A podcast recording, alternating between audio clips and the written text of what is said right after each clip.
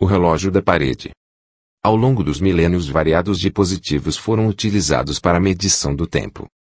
Na antiguidade havia o relógio de sol, sendo o mais antigo construído no reinado do faraó Tutmosis.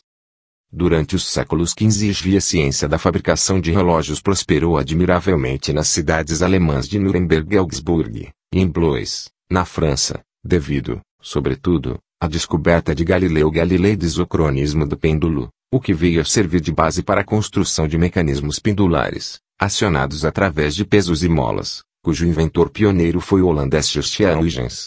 No século passado, era muito comum observar-se como parte integrante das casas interioranas, particularmente, um relógio de parede.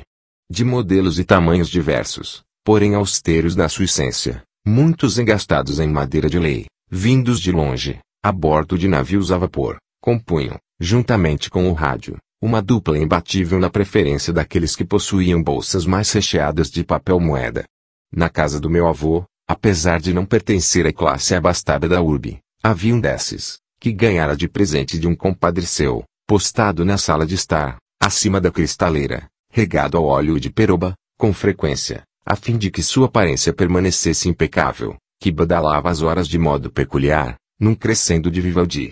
Certa feita, no ato de ser lustrado pela beata, despencou de repente do seu lugar vindo a espatifar-se espetacularmente no chão, estilhaçando por completo o vidro do visor, além de comprometer um pouco o seu funcionamento.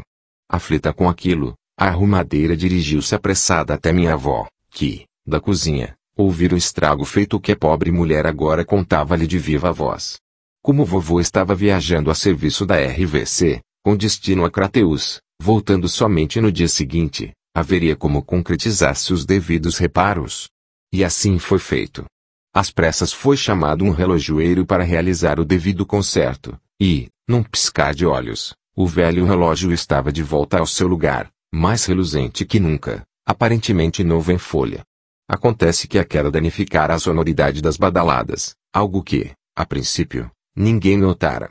Retornando ao lar, depois das formalidades de praxe e da chegada, ao sentar-se à mesa para jantar, vovô percebeu um som diferente no compasso da casa, é que o relógio ao badalar a hora do Ângelus tornara-se inacreditavelmente claudicante na retransmissão das notas musicais, o que fez meu avô imediatamente perguntar à vovó o que sucedera na sua ausência.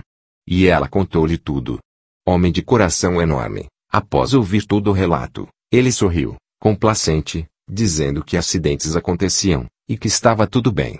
Ademais, dissera ele, para confortar Derrida, na sua angústia, a gagueira do relógio deixara-o deveras com um charme todo especial. E, a partir dali, nunca ele tocou nesse assunto com mais ninguém, fingindo, naquele seu jeito bonachão, que nada sabia do acontecido.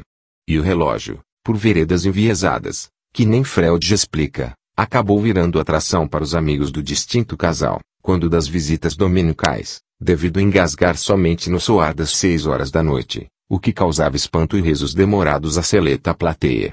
Assim, por esse óbice que lhe dera subitamente celebridade, ficou sendo chamado doravante de um relógio gago. Avelar Santos. Camocim, Ceará.